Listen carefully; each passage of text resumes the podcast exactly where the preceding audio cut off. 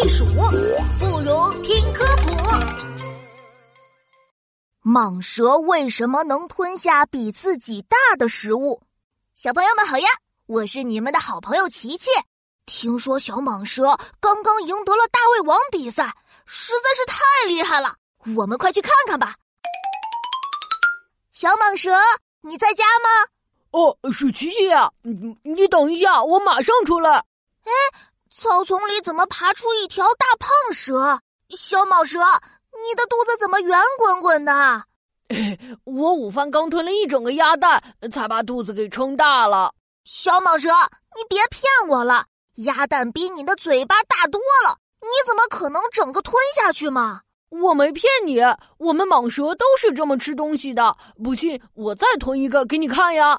小蟒蛇爬回草丛，真的带出来一颗大大的鸭蛋。哎哎，小蟒蛇，你别冲动，乱吞东西是会受伤的。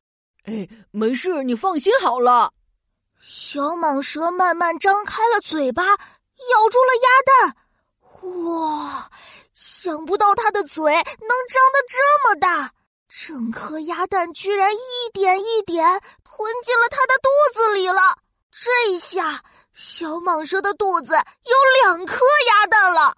呃呃，看到了吧？我们蟒蛇的头部连接下巴的这几块骨头是可以活动的，这样我们的嘴可以张得很大很大，吞下比脑袋大好几倍的东西呢。这么厉害的吗？当然，大蟒蛇甚至能把一只鳄鱼整个吞下去呢！